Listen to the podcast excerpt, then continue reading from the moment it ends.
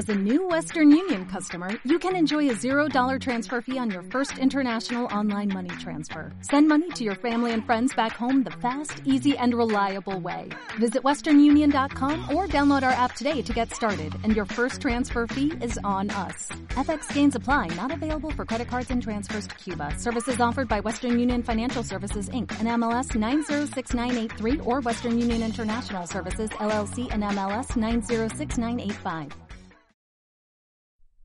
Estás escuchando Stellars Football Club, el hogar del fútbol que deja huella, que deja un legado, el fútbol que hace historia. Stellars Football Club. Amamos el fútbol y a quienes lo hacen grande.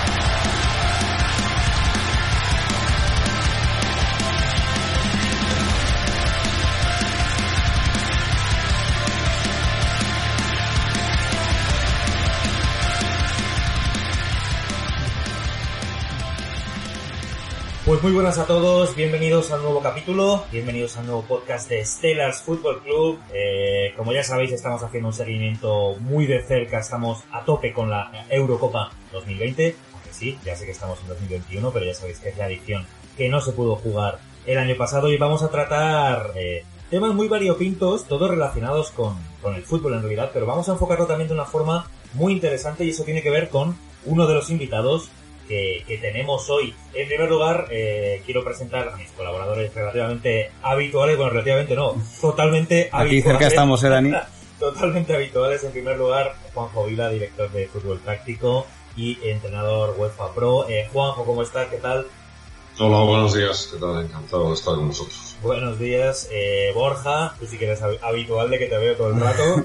qué pereza, eh, Dani, qué pereza. Bueno, no está, no está mal, no está mal. Podría, podría ser peor. Y bueno, como ya comentaba, eh, nuestro tercer invitado, nuestro invitado, digamos, del podcast de hoy, que es eh, Carlos Ael. ¿Qué tal? ¿Cómo estás? Muy buenas, encantado de estar aquí con, con todos vosotros. Carlos, que eres un lujo. asesor, bueno, eh, eres asesor personal, pero tú eres entrenador UEFA Pro. Aparte, eh, también eh, acabas de escribir un, un libro recientemente, o sea, digamos que tienes un montón de, de, perfiles. Eso nos encanta siempre tener a, personas que nos puedan hablar de dar puntos de vista muy diferentes dentro de nuestro, nuestro podcast, siempre relacionado con fútbol. Has escrito, bueno, va a salir ahora tu próximo libro esencial, ¿verdad? Eh, ¿De qué trata tu libro? Bueno, el libro es una tesis, no es un libro de entretenimiento, sino que es una tesis sobre la relación que hay entre la toma de decisiones y el rendimiento. Entonces es muy neutro, no habla tampoco de deporte, sino que habla muy neutro. Yo me enfoco en tres grandes bloques. Es el personal, el profesional y, también el deportivo. Y dentro del deportivo es verdad que muchas de las herramientas, porque lo clasifico por herramientas del libro, de las que he hecho, las he hecho basadas en el fútbol y con datos en el fútbol.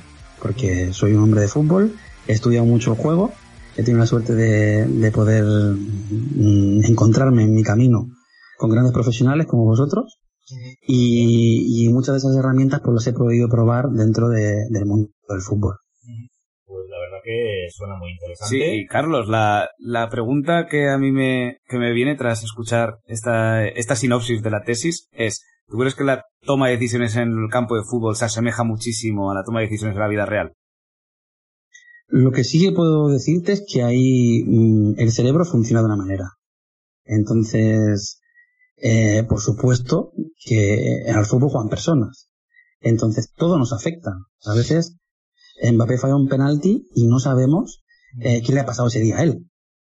A lo mejor, no sé, ha tenido, la dejó la novia, o su padre ha, enfermado ese, ese, día y estaba preocupado por eso. O es que hay tantas, tantas cosas, tantas posibilidades en, en un penalti, o digo penalti porque es la excelencia, ¿no? del neurofútbol, pero, pero realmente hay tanta, tanta complejidad en eso que nosotros como espectadores, cuando vemos el fútbol desde fuera, las obviamos todas. Entonces es muy complejo, muy, muy, muy, muy complejo. Pero sí que es verdad que hay muchos patrones de las decisiones fuera del campo que tienen que ver con, con las decisiones dentro del campo. Pues oye, la verdad que estamos encantados de tenerte hoy para que nos puedas hablar un poco, pues justamente de esa toma de decisiones eh, y de esa palabra que este término que yo no conocía es neurofútbol, ¿has dicho? El, era el término, ¿verdad? Sí, sí, sí, dentro del, dentro de, del libro que estamos escribiendo, estamos abriendo una academia de neurofútbol que también en breve pues, pues vamos a tener a nivel de, de todo, todo el tipo de conceptos de lo que es el libro aplicado al fútbol. Pues yo te digo, muy interesante, la verdad, estaremos muy pendientes. También destacar que, bueno, tú en redes sociales eh, eh, tienes perfiles muy, muy activos, en realidad tienes un montón de, seguidores y estoy seguro, bueno, ¿cuál es, cuál es tu secreto? ¿Cuál crees que es Nos tienes que dar el secreto, de, efectivamente. del éxito. Bueno, realmente lo que hice fue aplicar, aplicar la, estas herramientas a diferentes ámbitos y es verdad que, que dentro de esas herramientas, de esas aplicaciones, pues cuando lo apliqué al ámbito personal, al ámbito de relaciones de pareja, al ámbito de, decisiones laborales, a ese tipo de, decisiones, las mismas herramientas, ¿eh? Mm, que puede parecer un, un, poco sorprendente, pero con el libro lo voy a demostrar, que es posible. Entonces, cuando pasó esto, pues la verdad que, explotó un poco en redes, me sorprendió hasta a mí, no, no me esperaba eh, esa explosión tan, tan fuerte en redes para que la gente me empezara a seguir, me empezara a seguir. Entonces, bueno, pues un poco por sorpresa también. Sí que es verdad que también siempre he sido escritor, he escrito muchas cosas y, bueno, pues un poco ayudado y reforzado con todo. Pues la verdad que en Instagram sobre todo, pues, pues la verdad que tuve un poco de boom.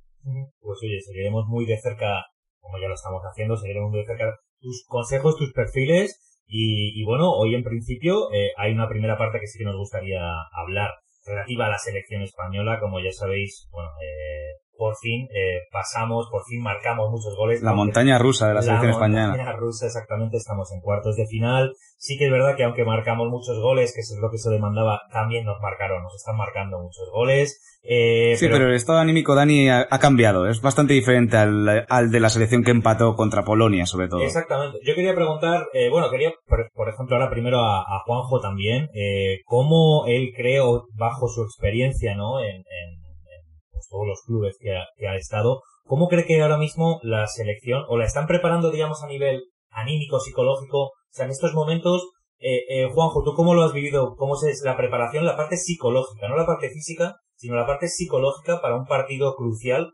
Para unos cuartos de final de una Eurocopa. Sí, bueno, en este caso, bueno, sí, o para unos cuartos, pero en el caso quiero que nos cuente Juanjo su experiencia en los, en los equipos en los que ha estado, psicológicamente, cómo se enfoca este tipo de partidos. O un partido de eliminatoria, claro.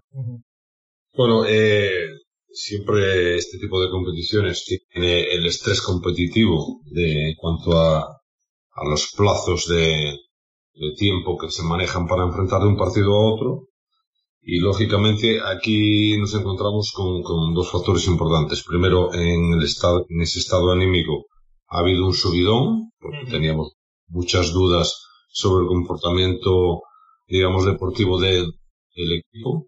Y yo creo que ha reforzado, digamos, eh, ese estado, ese estado anímico y eufórico que nos encontramos ahora, pero nos encontramos en, en, en otro proceso. Ese ya ha pasado, te vas a enfrentar a un rival cuando todo el mundo estaba pensando en Francia y de repente te vas a encontrar a, Suiza. Y hablábamos el otro día de que mm, es una selección diferente, el rol de favorito que iba a tener Francia eh, se ha cambiado, ahora el favorito es España y la víctima propiciatoria debe ser Suiza, ¿no? Entonces, eh, yo creo que eh, se debe, hablamos el otro día de influir mucho en los jugadores en, en cambiar ese rol, de, pasar de a lo mejor un poco víctimas a enfrentarnos a lo que iba a ser la campeona de la campeona del mundo a enfrentarnos a una selección que teóricamente es inferior a nosotros y que no podemos caer en la misma en el mismo error que tuvieron los franceses con el 3-1 de menospreciar un poquito a, su rival y se vieron superados en la, en la parte final del partido y sobre todo en el, en el extra.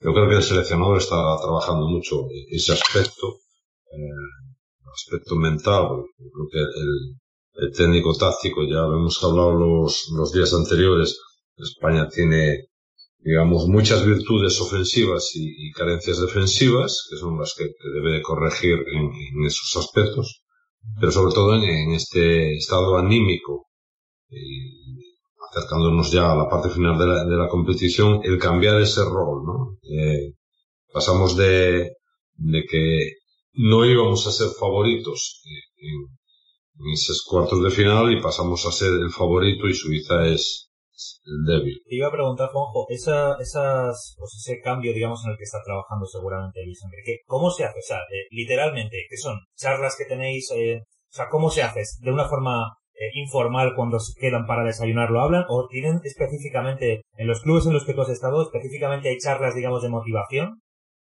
Sí, bueno, hay charlas de motivación, hay vídeos motivacionales, pero sobre todo hay mucha charla individualizada, ¿no? Ahí el que asume todo el, el peso es el entrenador, en, esta, en este caso el seleccionador, sabe a qué jugadores debe reforzar o con, digamos, eh, mejorar sus conductas, ¿no? Yo creo que lo tiene fácil después del subidón, como hablábamos antes, anímico, pero sobre todo la, el peso te lo, te lo, te lo coge el entrenador, en este caso el seleccionador, y independientemente de las charlas grupales donde se puede apoyar con vídeos motivacionales, no desconozco si, si tienen algún tipo de soporte psicológico, creo que no, eh, el propio seleccionador es el, el, que lleva el peso y sobre todo porque es un hombre que se ha visto en mil batallas de este tipo, ¿no? tanto mundiales como europeas como a nivel de, de club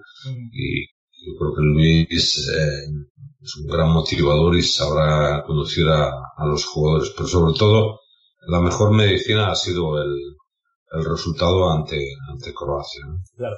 Pero es bueno, que, Dani, hay que ver también que es importante que España partía de la Eurocopa sin estar en el top 5 de favoritas. Sí fue mucho menos favorita después de los dos primeros partidos, pero es que ahora mismo en cuartos de final España ya es la segunda candidata al título por todas las casas de apuestas, solo por detrás de Inglaterra. Eso es interesante, Carlos. ¿Tú cómo ves, cómo puede afectar eh, de forma psicológica, no? El empezar, pues que no, la gente no te presta demasiada atención y ahora de pronto dices, ojo, que estás en la segunda posición con posibilidad de ganar la, la Eurocopa según la, según las eh, casas de apuestas. ¿Cómo crees que le puede influir ese cambio de rol, Carlos, a la, a la selección? No, ha habido varios cambios de rol. Bueno, ya. ha habido varios, pero este en concreto. Yo creo que el, el fútbol, siempre lo digo, ¿eh? es un deporte que tiende al caos. Uh -huh. nosotros podemos organizar, podemos predecir, podemos decir todo, pero cuando rueda el balón, ahí todo se desordena. Uh -huh. Entonces, en ese desorden es muy difícil eh, vivir. Y una de las cosas eh, importantes, por ejemplo, una de las herramientas importantes que la, la voy a relacionar un poco con el tema del juego, es, es, la, es el foco, ¿no? El balón es un foco. Entonces toda la gente, eh, cuando vemos el partido por la, por la, por la tele, vemos el partido desde fuera, nos fijamos mucho en el balón. Eh, digo toda la gente, pero la mayoría. Porque, por ejemplo, Juanjo, yo me lo veo viendo, eh, viendo el balón en la izquierda de tu pantalla y él intentando ampliar su pantalla que no puede para intentar ver si está vigilando el central a que tiene que vigilar o no. ¿No? Es un, yo escucho todos los pocos que habéis hecho sí. y esto es algo mm, que es muy importante. O sea, a lo mejor has entrenado algo como las vigilancias ofensivas uh -huh. y es importante que tu estado mental, el estado mental de, de, del jugador, esté en una máxima concentración. Uh -huh. Si entre lo del COVID, entre que los hemos machacado, entre que hemos intentado hacer ver que Morata, pues bueno, lo hemos despellejado, uh -huh. con o sin razón. Todo esto no ayuda a la concentración del jugador. Entonces lo fácil, cuando tú estás dentro de un terreno de juego, es que te salgas. Aunque estés dentro, te salgas. El jugador se sale del campo. ¿Y qué hace? Se, se, hay como dos modos de verlo, ¿no? Desde dentro o desde fuera sí. del partido. Incluso estando dentro, puedes salirte. Y entonces eso es lo que nos pasó en el gol del último minuto el otro día. Estábamos fuera. Nos empatan, te marcan ese gol, te sube el estrés, el estrés físico, que es el estrés que colapsa tu cerebro. Y, y, en qué te fijas? En el balón, en el foco. El balón es como, como cuando un mago te hace magia y te enseña una mano porque te va a hacer el truco con la otra. El balón sí que es lo más importante, es, es muy importante. Pero si solo, si te, si ves el partido aunque estés dentro del campo como un espectador y estás solo viendo el balón, ahí te estás, te estás equivocando. Y es cuando te olvidas de las vigilancias, te olvidas del que viene, te olvidas de todo y te, y te marcan. Le pudo pasar a, Francia y le pudo pasar a España. ¿Qué pasa? Que todo, todo el contexto que, que ha habido ha afectado mucho a España. Ser favorito te, te pone una presión de más que te hace que todo eso se colapse. Y todo ese colapso psicológico hace que dentro del partido te puedas salir. ¿Y crees, Carlos, que ese colapso le pasó a Francia en octavos de final? Creo que sí. Creo que, creo que le pasó, no se lo esperaba, y sobre todo, si ves la cara de Mbappé antes de tirar el penalti, puedes ver que tiene su, su corte cerebral totalmente colapsado, y, y, y por, por no hablar técnico, ¿eh? O sea, el cerebro tiene dos partes grandes. El córtex es la que mm, razona y piensa, y la que te permite hacer como tú quieres hacer las cosas. Y luego hay un, hay una herramienta que es, la, sea, hay, un- hay una parte es la amígdala, que cuando, cuando esa parte se colapsa es la que elige.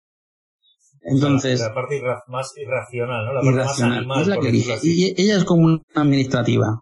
Tiene sus cajoncicos y si, si le ha guardado algo allí, si le ha guardado docu- la documentación correcta allí, lo va a hacer bien. Pero como no la tengas, o si ya se colapsa por- muscular, o por no, por, por completo. decirlo así, por ejemplo. Perdón, que no te. Mem- memoria muscular, digamos, de los reflejos, digamos, ¿no? Lo, que te sale por También, reflejo también, todo, estaría en la... todo, todo. O sea, es, eh, eso va todo por neuroconectores. Son neuroconexiones en el cerebro que son las que nos hacen tener esa información. Y Mbappé iba colapsado. Va a tirar el penalti y va colapsado. Sí, sí que es Y no verdad. tira todo lo bien que él sabe hacerlo. A lo mejor tira un millón de penaltis y no tira ninguno así. Sí que es verdad O no que tira. la- o que la- el gesto de que hace el portero antes de, de, de pararlo le afecta más de lo que le hubiera afectado si no estuviera tan colapsado. Sí que es verdad que la cara, es, en este caso sí que es un espejo de lo que puede ocurrir. Yo creo que iba pensando que iba a tirar el penalti ganador, no el que pudiera ser el perdedor. Puede ser, puede ser. Yo no sé, claro, también, o sea, habría que verse en esa situación. O sea, yo no sé, yo no podría dar ni, ni dos pasos sin caerme al suelo, te lo digo. O sea, yo no daría ni a la pelota. Pero luego también es importante esa guerra psicológica que has dicho, Carlos. Eh, ¿Eso se entrena? Juanjo, ¿tú sabes si se entrena eso que hace el portero al delantero? Sí, hay- el, el otro día Lloris daba el, golpes al larguero para mover la Sí, sí, portería. sí, que le, que le llamaron la atención. ¿Pero eso se entrena, Juanjo, o no? ¿O eso no se llega tanto como a entrenar?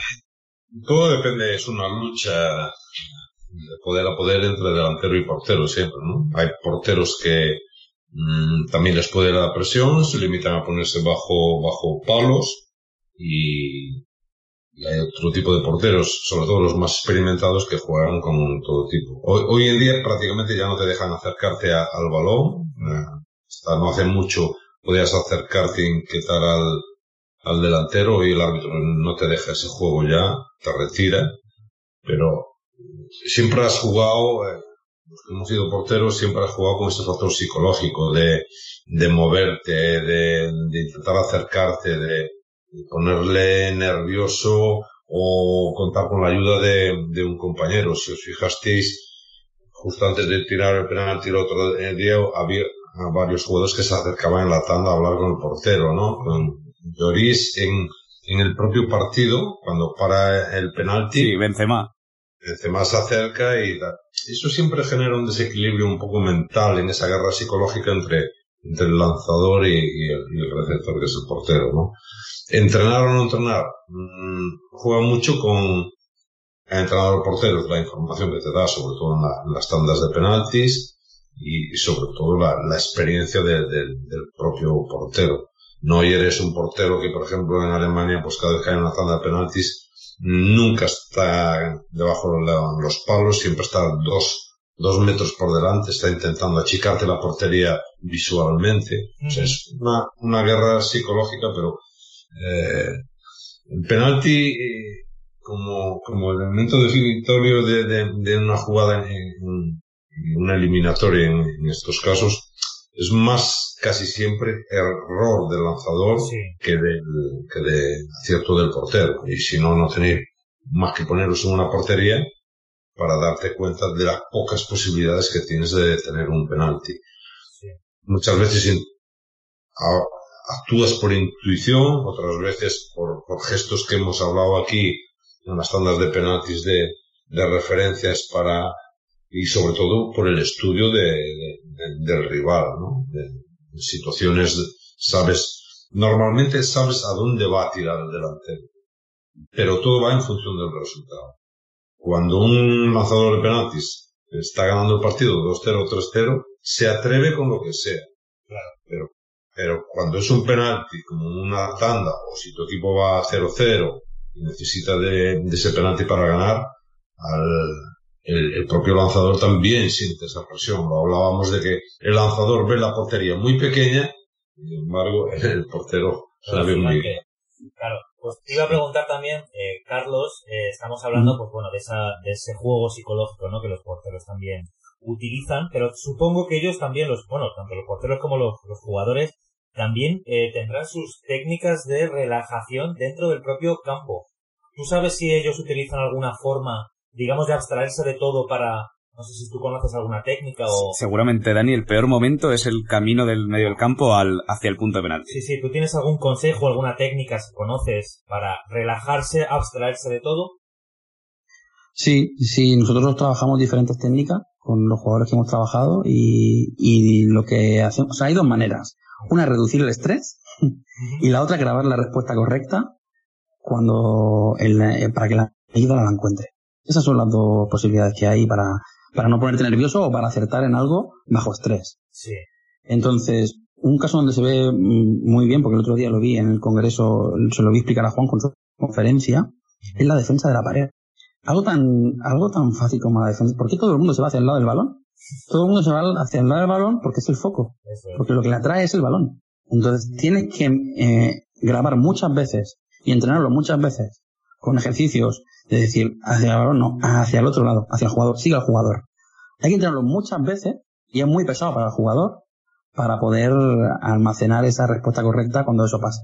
Porque si no, por mucho que te lo digan, cuando estás en el nivel de estrés que estás, que cuando te encara un jugador con el balón, te vas siguiendo el balón. Es lo típico que, dices, ¿no? Que si, si lo piensas lo haces mal, ¿no? Eh, sí. Ahora que, que, Carlos lo ha mencionado, tengo anotadas defensas de pared de esta Eurocopa de Inglaterra, pero perfectas. Claro, sí, sí, sí, te, lo, dije, te lo dije que cuando estaba viendo el partido digo, madre mía, qué diferencia. Ojo la defensa de Inglaterra. ¿eh? Qué diferencia, sí, ahora lo, ahora lo comentaremos hay una gran diferencia en la interpretación de la defensa pared. O sea, Carlos lo ha mencionado, he dicho por activa y por pasiva que siempre eh, las vigilancias ofensivas que se manifiestan en la fase defensiva, la orientación, sobre todo en, los, no solo en los centros laterales, en, en, cualquier marcaje o vigilancia que, que, efectúe, pues, y, vuelvo a repetir lo del otro día, o sea, al final siempre es lo mismo, el juego defensivo siempre es lo mismo. El primer jugador puede entrar o temporizar. Mejor que entre, perdón, eh, que no entre, porque es una decisión de riesgo que conlleva daños colaterales para el resto del mecanismo defensivo. El segundo jugador hace, hace cobertura y el resto de jugadores orientan marcajes y vigilancias, estrechas o flexibles dependiendo de, de las cuatro referencias que tenemos, que son balón contrario, adversario y, y compañero. Y aún así seguimos defendiendo. Y el otro día Inglaterra nos dio una lección de atención, de concentración, de buena defensa, de buenos mecanismos. Por lo que ha dicho Carlos, al final esto es algo que se tiene que entrenar de forma eh, no racional, ¿no? O sea, por hacer un símil, entiendo que es como si tú repites algo, por ejemplo, como un boxeador, si tú repites algo todo el rato a una velocidad increíble, te va a salir de forma eh, natural, sin tener que pensarlo. Entiendo que quizá hay defensas o hay movimientos que en el fútbol se deberían entrenar así, ¿no? Se deberían entrenar eh, tanto, tanto, tanto que te salga de forma automática. entiendo, Juanjo, que eso es lo que muchas veces, o Carlos también, ¿no? Lo que habéis comentado, eh, si tú te fijas en el balón es porque no has entrenado bien el, el, el olvidarte del balón. Sí, pero en situaciones de caos y estrés es, aunque lo haya repetido muchas veces. no, pero ahí es donde entra la... No, no estoy, de, no, estoy de acuerdo, no estoy de acuerdo. El jugador, cuando se le educa a, interpretar y a manifestar los fundamentos ofensivos y defensivos del juego, o, llámale automatismo, yo hablo siempre de principio, los fundamentos es otra cosa. Lo expliqué en, en, esa conferencia. ¿Qué pasa? Que todo vamos al entrenamiento colectivo y nos olvidamos muchísimas veces del entrenamiento individual. Y el fútbol hay que ir de lo individual a lo colectivo, no de lo colectivo a lo individual. Entonces, muchos aspectos los damos por sobra, sobradamente conocidos en el jugador. Y de ahí nacen ese todo tipo de, errores. Es más, te digo una cosa, el entrenamiento defensivo eh, ser eh, trabajado con entrenadores que repetíamos el, el entrenamiento defensivo semana tras semana. Y ellos me decían, pero esto es necesario. Pues sí, es necesario. Es como lavarse la boca. Si tú no te lavas la boca todos los días, vas a tener unas consecuencias. Y, el entrenamiento defensivo, siempre digo que es lo mismo. Si tú eh, trabajas defensa una, dos semanas y pasas tres, cuatro semanas sin trabajar defensa, te van a aparecer los males defensivos. Es una gran diferencia que tenemos de cultura, sobre todo por, ah, con el fútbol italiano. Y yo creo que Inglaterra está dando, está dando eh, una gran lección en este desorden de Eurocopa, desorden, porque lo hemos hablado de, la cantidad de errores defensivos que se están cometiendo, está dando una lección de lo que es eh, la estructura defensiva de, un equipo. Y esa es la que decía el entrenador de los Detroit Pistons, lo dije en la conferencia, que el ataque gana partidos, pero la defensa gana campeonatos. Y Inglaterra, yo creo que es el principal favorito ahora mismo a ganar esta Eurocopa por esa solidez y estructura defensiva que crea. Claro, es que hay una cosa, hay un apunte que quiero dar, claro, que siempre cuando nos imaginamos a la toma de decisiones, nos viene a la cabeza un jugador con el balón en los pies que tiene que dar un pase.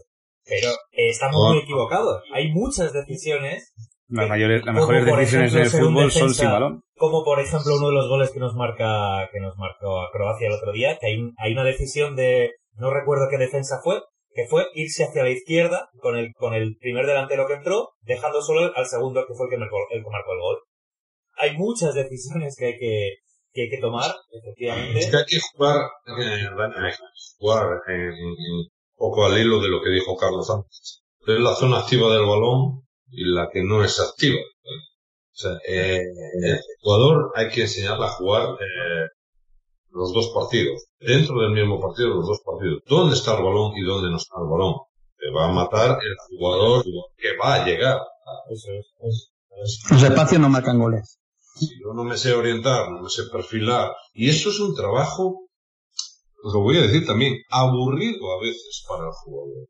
Aburrido para el jugador que si no creas ese tipo de estructura o, esa cultura táctica en el jugador, luego va a tener sus consecuencias en, el juego.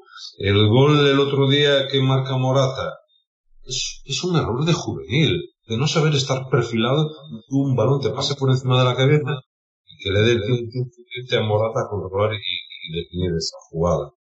No, bueno, eh, hemos, estado, bueno, hemos estado hablando bastante tiempo sobre toma de decisiones eh, y estamos mencionando también mucho a algo que, que vimos el otro día. Hemos hablado de los errores defensivos, pero un ejemplo de cómo defender bien, pues lo vimos en el partido que vamos a comentar a continuación, que fue el, Inglaterra. Hay que dar un pequeño apunte aquí, Dani, y es que Inglaterra salió con un 11 con todo el talento ofensivo, o la mayoría, y sobre todo el talento joven, en el banquillo y salió con con una defensa de tres, con dos carrileros bastante defensivos, aunque Luke Shaw jugó realmente bien, y con dos mediocentros defensivos, pues así ganó consistencia y, dejó, ganó desde la defensa y con el talento que tenía arriba acabó ganando el partido. Exactamente, al final yo, bueno, entre comillas la sorpresa, nosotros llevábamos ya tiempo avisando, ojo con Inglaterra, ojo con Inglaterra, ¿y qué pasó? Pues 2-0 ganó Inglaterra. Sí, pero la, la tuvo Müller, ¿eh? La tuvo Müller en el minuto 80. Sí, sí. En el único error de Inglaterra en todo el partido. Sí, no, pero eso fue. También la tuvo Croacia. eh, había también una maldición, ¿no? Que tenían los ingleses, que no pasaban un... Bueno, sí, no sé si habían pasado y habían llegado, llevaban un montón de años que no pasaban. Y aquel, y aquel larguero de Lampard en el Mundial 2010 contra, contra Alemania. Eso es. el gol fantasma, más bien. Eso es, pero eh, Inglaterra, la nación que vio prácticamente, bueno, sí, prácticamente un nacimiento del fútbol y que nunca, nunca... hay que ver a Inglaterra por primera vez en muchísimos años siendo favorita para ganar un torneo internacional. A ver cómo reaccionan. Eso es. Eh, Carlos, ¿tú cómo viste el partido? No sé si, lo llegaste a ver, si lo pudiste ver. Sí, sí, lo vi. Yo veía a Inglaterra favorita, bastante favorita en el aspecto que escuché el podcast anterior vuestro y en el aspecto que también decía Juanjo, es que la veo defender tan bien que, que me parecía bastante favorita. Y luego, en el aspecto psicológico, yo decía, ostras, no sé cómo estarán allí en, en Inglaterra dándole, teniendo a, a, a, todo lo que tiene el banquillo, ¿no? Con Sancho casi ni jugando, con Mount no jugando, con, con todo, Rashford que no juega prácticamente. Yo mm, decía, ostras, ¿cómo, ¿cómo puede estar gestionando? Este entrenador lo tiene muy claro, ¿no? Porque seguro que le están, bueno, ahora no lo están atizando porque, porque está ganando. Pero es que si no gana, mmm, va a tener un problema en ese aspecto, ¿no? Es decir, se le, la, la prensa más mmm, dura se le echará en contra en ese aspecto. Y seguro que está ganando, también se está llevando palo. De mi parte seguro, que yo siempre Seguro, quiero sí, al talento, de al talento del campo. ¿eh? No, pero ahí es donde vimos, pues eso, cómo eh, o sea, la importancia realmente de, de una buena defensa que tiene eh, automatismos, que tiene eh, recursos y que tiene, digamos, Y, y Dani, también vimos la importancia de tener en un banquillo una cantidad de recursos ilimitados. Fue darle salida a Grealish a Inglaterra y abrió el partido. Juanjo, ¿tú cómo viste el partido?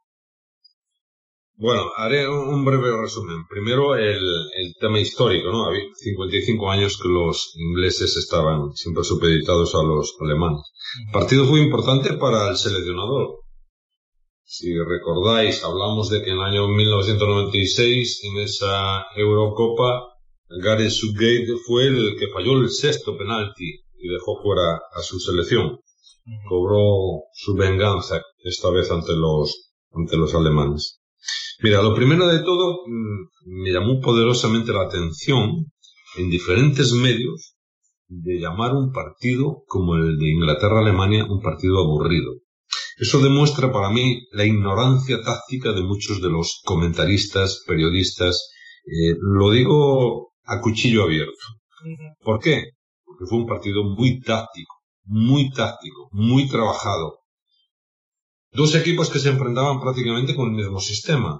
Llamémosle 5-4-1 o 3-4-3 o como lo querramos des- descomponer. A- a- algunos medios dicen que Alemania jugaba 3-4-2-1. Bueno, lo que quieras. Lo único que vi, lo único que vi es que Inglaterra sigue teniendo estructura. Portería cero. Solidez defensiva, con muchas ayudas, con coberturas permanentes, con permutas eh, acometiendo y saliendo a la presión de los medios, eh, sobre todo sobre Goretzka y sobre Kroos, que no les dejaban una in- iniciativa clara. Yo vi mucha impotencia en Alemania. No vi un plan B en los alemanes para derrotar ese muro de 5 y 4 que, que planteó el seleccionador inglés. Y hemos hablado aquí, eh, sobre todo cuando hablábamos de la selección española, que ese tipo de muros tienes que romperlo por fuera creando superioridades numéricas o jugando mediante eh, cambios, de, o cambios de frente de ataque, eh, buscando cambios de orientación. El único error en una pelota hacia adentro de los alema, de los ingleses fue la que eh, tuvo Müller para haber empatado el partido y, y cambiarlo. Después, muchas cosas más. La solidez defensiva de, de, de los ingleses con Maguire. Maguire, un jugador, recuerdo que nosotros cuando estábamos en el Middlesbrough le quisimos fichar, estaba en el Hull City, eh, con 19 o 20 años. Es un jugador que aporta una solvencia junto a Stones, pero terrible a, a, a la última línea defensiva.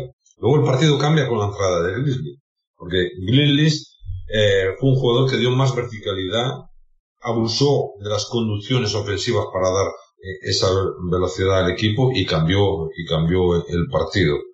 Y luego, eh, yo creo que lo que más eché en falta fue que Alemania, Joachim Löw, me demostró lo mismo que en las últimas actuaciones de, de, su selección, o que incluso en el partido con Francia. Sí, dominador en posesión, no ganó los duelos, los duelos eh, ofensivos y defensivos fueron para los ingleses 54-47 más o menos, o 53-47, algo así, y no pudo en ningún momento combatir a, su rival. Yo creo que no tenía un plan, porque lo volvió a demostrar, y otra vez más, recordáis que os dije antes del partido que tenía mucho miedo del comportamiento de Rudiger, de Hummels, en cuanto a las vigilancias. Volvieron a ser nefastas y le volvieron a, a costar muy caro a, a Alemania.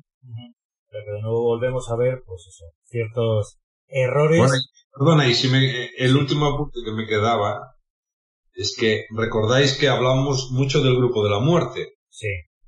Con la caída de Alemania, Alemania, Francia y Portugal, los tres fuertes del grupo de la muerte ya están fuera. Claro. Eran los que empezaron más fuerte a competir eh, digamos, a un nivel estrés competitivo más. Les ha durado la gasolina muy poco. El resto y, les ha durado muy poco a, los, a las tres selecciones. Sí, o sea que sí que es el, grupo de la muerte, pero porque todo, todos fuera. Eh, pero bueno, también quería comentar una cosa que también creo que es importante. Inglaterra, bueno, está jugando muy bien, estamos viendo que no ha concedido ningún gol. También seguramente hay un factor que les está influyendo positivamente, es el hecho de haber jugado la mayoría de partidos. Y que va a jugar la mayoría de partidos si llega a la final. casa. Es que eso también no lo estamos, o sea, se ha comentado, pero no mucho. Salvo el partido de cuartos contra Ucrania, creo, semifinales y final también van a jugar en Wembley. Claro. la, historia, la historia se escribe de diferentes formas y con diferentes páginas. En el año 72 también jugaban en casa y los alemanes les ganaron 1-3. ¿Por qué? Porque el poderío de aquella selección alemana, de los Bob, Netzer, eh, Henkens y compañía, era muy superior al nivel que tiene esta, esta selección alemana que se le vio muy, muy plana en ataque. Pero bueno, que sí es un refuerzo anímico importante y que yo, hemos visto desde el Mundial de Rusia que Inglaterra ha crecido. Lo hemos hablado aquí hasta la sociedad. Es un equipo muy trabajado, muy bien estructurado, con gente joven, eh, que sabe muy bien que ha crecido muchísimo. Hace muy poco Calvin Phillips no estaba en esta selección. Y Calvin Phillips es un jugador que la llegada de Marcelo Bielsa, él lo reconoce, la ha cambiado por completo. O sea, la propia selección y, que muchos de estos jugadores están con técnicos extranjeros que les han mejorado en, esa, liga inglesa, yo creo que es para mí se ha convertido en principal candidato a ganar la Europa. Es que ahora mismo Inglaterra, eliminando a Ucrania, el ganador de República Checa y Dinamarca, está en la final de la Eurocopa en Wembley. Es que va a eliminar a Ucrania. si queréis podemos... porra antes de tiempo. si queréis podemos hablar también del otro partido que quedaba eh, de octavos, que era el Suecia-Ucrania. Un partido, bueno, en el que bueno. que la prórroga fue decisiva. Un campo de guerra. Exactamente. Y también, bueno, vimos una entrada horrible que hizo, hizo Danielson. Eh, no sé, totalmente. Pero nos dejó varios nombres propios como Zinchenko, el lateral del City, y sobre todo por Suecia, Forsberg, que si Suecia hubiera pasado, hubiera sido casi totalmente por él. Eh, al final, bueno, fue Ucrania quien, quien venció eh, por dos goles a uno. Eh, no sé cómo visteis igual, bueno, por comentar un poquillo rápidamente este partido, eh, no sé cómo, cómo lo visteis. Yo en realidad tampoco tenía, lo vi pero muy por encima, tampoco tenía especial interés en, en este partido. Pero bueno, finalmente fue Ucrania la que se llevó el, gato al agua y es la que estará eh, justamente contra, contra Inglaterra. Es la que se enfrentará, se enfrentará contra, Inglaterra. Ucrania que se clasificó como uno de los peores terceros y ahí está, entre los ocho mejores. ¿Cómo veis a Ucrania con, claro, posibilidades contra Inglaterra? ¿Cómo lo veis? Eh, Carlos. A mí no me gustaba enfrentarme a Ucrania. Era una posibilidad, sí, porque de hecho hasta, hasta que Suecia no marcó el último gol contra Polonia, era una posibilidad que nos enfrentáramos a Ucrania. Y a mí no me gustaba. No, no, eh, comentando así con, viendo el partido, decía que a mí Ucrania no me gustaba, porque son equipos que se nos dan mal, que, que, que son, se pueden, se enrocan mucho, no te dan el balón, y, y luego arriba pueden tener un destello y, y, se nos dan mal. Y juegan con nuestro nerviosismo. Nosotros nos ponemos nerviosos, los minutos van pasando, bueno, lo que nos hizo Suecia. pues son rivales así que a mí no me gustan un pelo para, para, me gusta más Croacia que nos puede jugar, que aunque nos dé el balón son más jugones, no van a renunciar no se van a encerrar tanto. Mm, es un rival que no me gusta. Y ojo que Inglaterra lo puede pasar mal, ¿eh? ¿eh? Juanjo, ¿tú cómo ves a Ucrania contra Inglaterra? ¿Cómo ves? Eh... Un poquito en la línea de lo que dice Carlos. Son, son selecciones incómodas, ¿no? El partido fue muy, muy parejo. Los ojos salieron con, su disposición del 4-4-2 y bastante, jugando muy en bloque, muy serios, pero yo creo que no tienen la calidad suficiente para, para hacerte daño. ¿Cuál es la diferencia con Ucrania? La anarquía. O sea, conozco un poco el jugador ruso y ucraniano por experiencia y sabéis, eh, es un, un, jugador capaz de lo mejor y lo peor. O sea, un día es capaz de manifestarse en un juego de conjunto de bloque y otro día eh, ser un desastre. Y sin embargo, ofensivamente son jugadores con muchísima, con muchísima calidad, Yarenchuk, Yarmolenko, Zichenko, son jugadores que les basta eh, la calidad individual para, para, para liarte. Si recordáis, yo aposté por Ucrania, porque esa anarquía que ellos manifiestan en, su fútbol ofensivo me parecía más solvente que, que la solidez eh, de, los, de los suecos, carentes de, de, un poderío ofensivo que han ido perdiendo en los últimos eh, ocho años.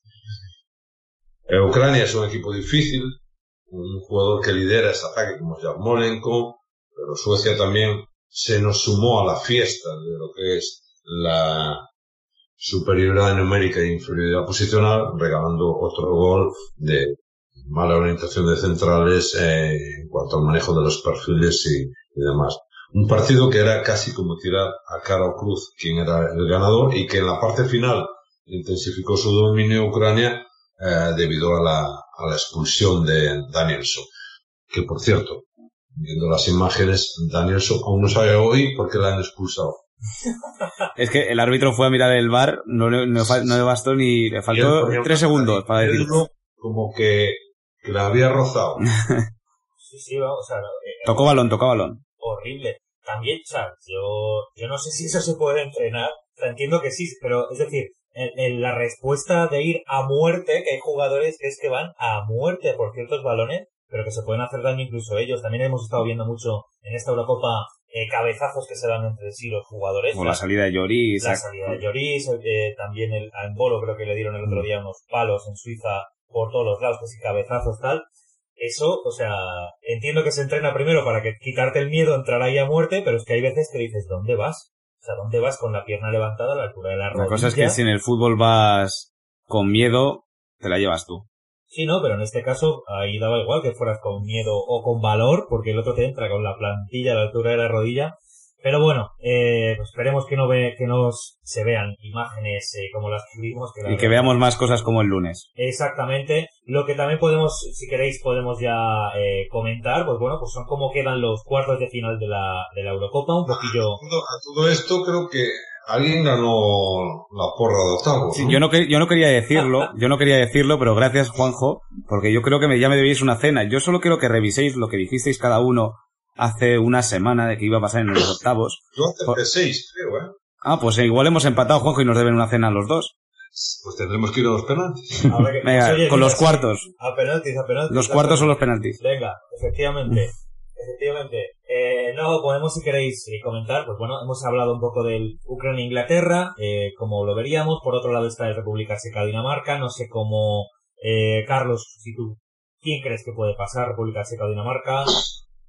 Yo creo que lo que le pasó a, Dinamarca al principio, con lo de Eriksen, les ha unido de una manera que son muy peligrosos. Mucho. No lo había pensado efectivamente, pero tienes toda la razón. Y, la manera de pasar, que tuvieron que llegar al último partido, porque los dos primeros partidos los perdieron sin merecer. Sí, sí, sí. El primero no yo creo que no tienen que haber jugado.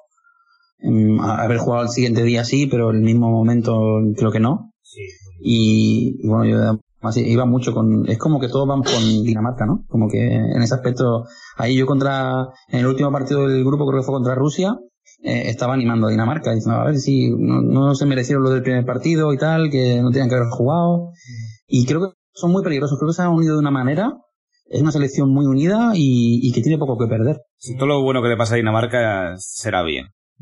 O sea que podemos destacar ahora mismo la fortaleza, sobre todo psicológica, de unión que tiene el, equipo. Pero República Checa es un hueso, ¿eh? Claro, claro. Juanjo, ¿tú quién crees? ¿República Checa, Dinamarca? ¿Cómo lo ves? Yo es que veo, lo, veo muy igualado, muy igualado. O sea, para mí hay dos partidos de cuarto, Bélgica, Italia y República Checa, Dinamarca, que son los dos partidos más igualados. Porque Italia eh, es una buena selección, pero Bélgica también lo es. Y en este caso, Dinamarca, coincido que anímicamente la habrá venido muy bien, pero coincido con Borja. Los checos es un, hueso duro, es un equipo eh, que actúa como bloque, con buenas estructuras, que no sobresalen grandes nombres, pero que prevalece el juego de conjunto. Por eso que va a ser, yo creo la eliminatoria junto a la de Bélgica e Italia, pues la más igualada. Eso es, luego tendríamos, pues eso, eh, Bélgica, Italia, eh, la verdad que yo tengo muchas ganas de ver este partido. Muchas expectativas. Sí, sí. Y sobre todo porque, bueno, de ahí saldría o podría salir el, el, rival de España, pero habría que primero pasar por encima de los, de los suizos. ¿Cómo creéis que, se va a desarrollar ese partido? ¿Cómo veis las posibilidades de España ante, ante Suiza? Eh, Carlos. Bueno, yo creo que España tiene que... España juega a ruta rusa, porque mm, está siendo un campeonato que, que lo mismo te da una sorpresa que, que no. Y el otro día lo decía Juanjo en el anterior podcast, Unai Simón saca una mano que estaríamos hablando de otras cosas si no sacas a mano, seguramente. Entonces tienen que relajarse, tenemos que ayudarles también un poco. Mm, no te puede gustar más o menos la Luis Enrique, te puede gustar más o menos la selección, pero hay que apoyarla. Hay que apoyarla y hay que ayudarles en esto. Y, y yo creo que si España en condiciones normales mmm, contra Suiza tiene que ganar. Ahora, es verdad que veo cosas que a nivel de juego, por ejemplo el otro día, en cinco minutos no te pueden empatar el partido así. A lo mejor un cambio en el centro del campo y darle un poquito más de, pulmón ahí, de oxígeno al centro del campo, hace que, que un jugador cansado también no, no reciba ese gol o, o, no falle tanto en la vigilancia. Cuenta el cansancio también sube el estrés. Entonces, a lo mejor refrescando ese centro del campo, mm, no nos empatan. Luego quedó muy bonito porque todos disfrutamos mucho la prórroga, pero, pero eso como espectador sí, pero como entrenador a mí, hay que hacer autocrítica y no me pueden empatar eh, en el minuto 85 ganando 1-3. No puede ser eso. ¿eh? Entonces, si Luis Enrique hace autocrítica y todos nos relajamos un poco, creo que pasaremos. Juanjo, ¿tú cómo, cómo lo ves? ¿Crees que va a haber bastantes goles o no? Primero me gusta escuchar a Carlos, porque así no soy yo el, el que va poniendo paños calientes a todo, ¿no? Y, y, parece que siempre estoy atacando a, al seleccionador de, de lo mal que domina algunas situaciones. Y luego coincido también con él en lo que ha dicho de ruleta rusa. Me gusta ese término, porque es algo que estamos jugando. Pero cuidado con la ruleta suiza, ¿eh? Porque a lo mejor nos pegamos un tiro en el pie. Eh, no sé, eh, no acaba de España de, de convencerme y a lo mejor eh, no menospreciamos al equipo suizo. ¿eh? Lo mismo le pasó a los franceses y cuidadito que a mí me gustó Suiza y Pekovic sabe, ha demostrado manejar a su equipo. Lo demostró en la prórroga y antes para empatar a los franceses. Y hay jugadores de muchísima calidad, que la mayoría de ellos, si miráis jugador por jugador, no están jugando en la Liga Suiza precisamente. Son jugadores con, con, experiencia internacional. ¿Cuál va a ser nuestro comportamiento? Pues espero que sea el, bueno, pero es que en ninguno de los partidos he visto el bueno y sólido nuestro. Sigo diciendo que España es uno de los equipos que peor defiende en esta Eurocopa. Borja, ¿tú cómo, cómo, lo ves? Yo sigo la misma liga que Juanjo y, y, Carlos. Es que es una ruleta rusa. España ha tenido tramos con una, con una suficiencia bastante alta y otras donde la consistencia ha brillado por su ausencia. Entonces, depende. Sí, España, creo que el planteamiento eh, va a ser idéntico que los últimos cuatro partidos. Suiza va a dar el balón a España y más sin, sin tener a Granit Xhaka en el medio del campo y va a salir a contra y a la contra a Francia le hizo muchísimo daño. En los balones en los balones centrados le hizo muchísimo daño con Seferovic. Entonces eh, va a depender muchísimo de cómo defendamos esos balones y sobre todo si estamos acertados en en el gol que hemos tenido tramos en los que hemos estado muy acertados pero en otros que hemos estado bastante desafortunados. Sí. Yo creo que pero es curioso es curioso Borja ¿eh? que Francia con el poderío de sus centrales no pudo defender o no supo defender bien esos balones. Y es uno de los caballos de batalla de nuestra selección. Todo, todos los centros laterales estamos sufriendo muchísimo. Todas esas situaciones que sí, que tenemos superioridad numérica, pero siempre acometemos esas acciones en inferioridad posicional. La mayoría de goles que nos han metido en esta Eurocopa han sido por esos centros. No, es que no solo a nosotros, está siendo eh, bueno, yo te digo la verdad, me, estoy inflando a, a, hacer cortes de ese tipo porque, porque, porque es que no entiendo eh, la mala defensa, los malos perfiles a la hora de, de cometer esas situaciones que la mayoría, como os comenté en posts anteriores, son siempre en superioridad numérica. Pues yo creo que, como bien ha dicho Carlos, eh, la, la amígdala hay que entrenarla, la parte irracional, la parte primitiva para eh, interiorizar esos movimientos, interiorizar esas vigilancias para que no nos metan tantos goles. Yo creo que... No, yo, creo, yo creo, Dani, si me lo permites, eh, eh, al hilo de lo que comenzó diciendo Carlos, que está totalmente acertado, pero yo creo que antes vamos a tener que entrenar a los entrenadores. Bueno, sí, ese es el primer paso. Entrenar a los entrenadores para que entrenen este tipo de situaciones. Ese es el primer paso, tienes toda la razón. Eh, hay que entrenar al que entrena. Hay que educar también al que entrena. Seguramente, claro, seguramente, o sea, obviamente, porque si no, eres el primero de él, depende todo. Eh, yo creo que aún así va, yo creo que va a ser un partido con... Si me lo permite, si tenemos tiempo, te voy a contar una anécdota de un jugador profesional. Sí, sí. Eh, cuando yo estaba en el Deportivo de La Coruña y este jugador llegó a ser internacional en la selección española, eh, yo le mostraba vídeos a ese jugador y le decía, mira qué mal te perfilas, siempre te llega el extremo por detrás, te remata, tal. Y el jugador, que ya tenía 32 años, me contestó, ¿de verdad que lo hago mal? Y yo, sí, lo haces mal, te perfilas mal, no sé qué. ¿Sabes qué me dijo el jugador? Sí. Me dijo, Juanjo, tan mal no lo he hecho, ¿eh? Porque para jugar 12 años en primera división y, y haber ido a la selección, aunque fuera solo un par de partidos, dije yo, pues imagínate si lo hubieras hecho bien. Claro. Serías 100 veces internacional. Claro, y que bueno, también hay que tener en cuenta que es un deporte de equipo, que bueno, es decir, que si fuera a lo mejor uno solo, pues eh, no estarías tan bueno, no hubieras llegado a lo mejor a ciertos sitios. Y lo bueno, que pasa es que el jugador, el jugador, ese tipo de carencias a veces no las entrenamos, las damos por sabidas, no le corregimos. Mira, el entrenamiento defensivo sobre todo está en la corrección, en la corrección, en mucho eh, entrenamiento individualizado. Y ese tipo de entrenamiento, y te lo digo, porque lo he vivido a nivel profesional y lo vivo, no se hace. Pues quizá habría que hacer hincapié eh, para que ese entrenamiento sea la base de la, confianza. Esto, bueno, esto es otra anécdota también que os voy a contar. Eh, yo tengo un amigo que es, es, el tío es un superhéroe para mí porque se sacó la carrera de medicina la primera parte en los marines americanos. Tío es medio americano, medio español. Y estuvo aparte en los equipos de asalto, estos, eh, pues los Delta Force, no sé, bueno, una historia increíble. Pues ese tío bajo presión, no la, no la presión de perder un pase o de que se te vaya la pelota, bajo presión de que te peguen un tiro, dice lo que hacemos nosotros es, para estar tranquilos, confiar en el adiestramiento, confiar en mi entrenamiento. Y, confiar en, su compañero. Y en su compañero, por supuesto, pero tú confías en tu entrenamiento y en el entrenamiento de tu compañero. Quizá como consejo puede estar bien que lleguemos a confiar en nuestro entrenamiento si hacemos como dice Juanjo y también como dice Carlos, para estar Yo creo seguros. que, yo creo, Dani, que tu amigo sería un buen para, para, para, para Sí, sí, Seguro. vamos, sí, sí, sí. El, el, el cuerpo lo tiene, el tío es un bicharraco, o sea que el cuerpo lo, lo tiene y la mentalidad también. Y es, y es curioso cómo gente que está en situaciones, digamos, de, estrés eh, altísimo son los que menos lo demuestran, los que más tranquilos son y eso es increíble, ¿eh? eso me hace mucha...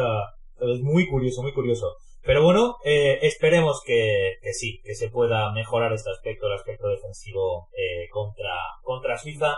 Esperemos a ver qué ocurre también en el resto de partidos. Por Una, supuesto. oh, yo creo que me debéis otra otra cena en cuartos, así que yo creo que deberíamos hacer una pequeñita porrita de los Bueno, pases. venga, sí, pues venga, es verdad, para también tener a, a Carlos en, en, en estas porras que hacemos siempre. Eh, vamos a empezar, a ver, eh, pues sería mañana, pues ya empezamos, Suiza-España. Carlos, tú qué, un resultado. Eh, resultado mm, 1-3. Gana España. Para No, España. los resultados, ya lo dijimos eh, el martes, yo no me acuerdo, pero yo Ah, digo... es verdad, ya lo dijimos. ya pero lo yo dijimos. diría, ya, ya vamos a los cuatro, ¿eh? Ya Yo vamos a los cuatro, ya a jugar. Venga, va. Yo dije 3-0, es verdad. Yo me flipé a tope. Yo creo que dije 2-1. Sí, yo creo que Juanjo... No, yo dije 3-2, perdón. Y tú, Juanjo, no me acuerdo qué dijiste. No me acuerdo qué dijiste. que 3-1. 3-1, es verdad, yo dije 3-2, es verdad. Demasiados goles. Bueno, sí. Ah, no sé, bueno, eh, España juega como, como en la NBA. Mucho ataque, defensa, no hay, no hay defensa. Entonces puede, puede ser. Luego, Bélgica, Italia. Venga, vamos a ir a, a tope. Eh, Carlos, ¿quién crees? Yo ¿A digo qué? 0-1 Italia. Bien. Juanjo, Yo 2-0 Italia. Borja. Yo voy a decir 2-1 Bélgica.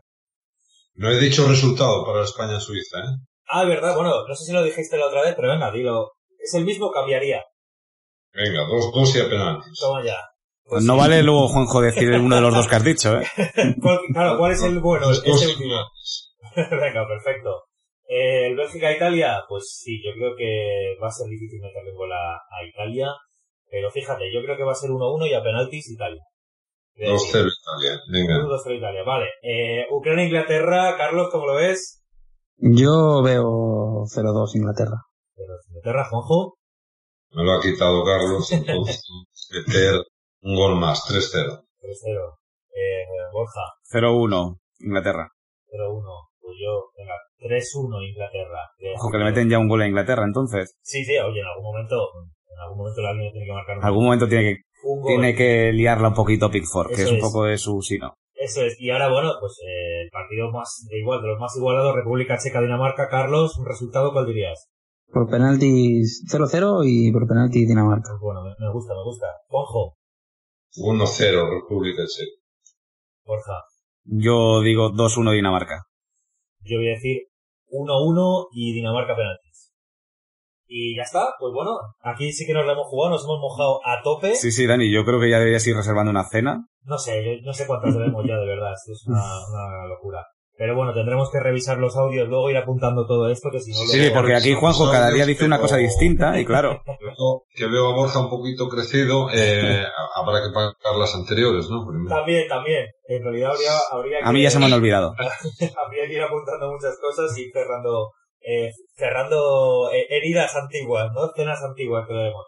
Pero bueno, en principio ya el tiempo se ha cumplido. Eh, quiero dar las gracias, Carlos. Muchísimas gracias por haber colaborado con nosotros. La verdad que ha sido muy interesante tenerte, pues eso, charlando un poco, tanto a nivel de emociones, decisiones, de mm, el- la amígdala, las reacciones inconscientes, Es complejo, complejo. es muy complejo. Hablarlo. Nos gustaría también, si te parece bien algún otro día, pues poder contar contigo. Cuando queráis. Pues, Claro que sí. Por nuestra parte, e- encantadísimo. Juanjo, también un placer, como siempre, tenerte en, en nuestros podcasts. Gracias a vosotros, un placer. Veremos, a ver, estaremos todos el viernes animando a la selección, a ver qué, a ver qué ocurre. Borja, también muchísimas gracias por estar aquí. Gracias a vosotros, sí, que gane España mañana. Eso esperemos y bueno, simplemente también recordar a las personas que nos estáis escuchando que podéis escuchar más podcasts como este, también muy interesantes con invitados muy interesantes, tanto en Evox con dos O's, Evox, eh, Spotify como en eh, Apple Podcast, tenemos ahí todos nuestros capítulos. Eh, también recordaros que en redes sociales podéis seguir a, Stellars, eh, Stellars Club, tanto en Instagram como en Facebook como en Twitter. Eh, bueno, también, por supuesto, podéis seguir tanto Fútbol Táctico como a Carlos, Carlos Jael en, en, en Twitter, como eh, al propio Juanjo Vila, que eh, está subiendo vídeos también muy interesantes relacionados con la Eurocopa.